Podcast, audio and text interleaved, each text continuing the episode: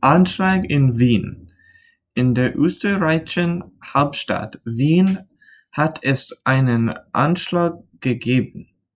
Ein Mann hat um sich geschossen und mindestens vier Menschen getötet.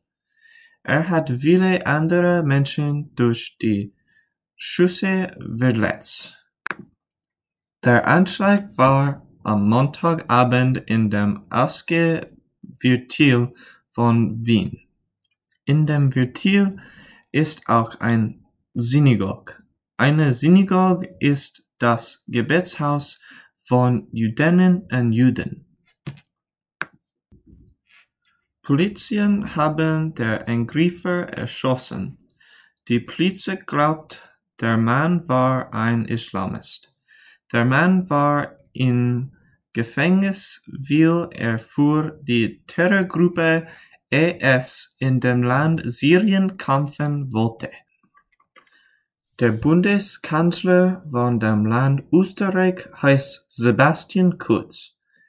Er hat nach dem Anschlag an Fernsehsprach gehalten. Darin hat er vor einer Spaltung von der Gesellschaft warnt, und er hat vor einem Streit zwischen Angehörigen von unterschiedlichen Religionen gewarnt.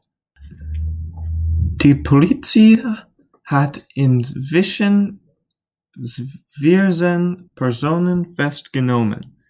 Sie kannten den Attentäter, die Polizei versucht mehr über die Gründe für den Anschlag zu erfahren.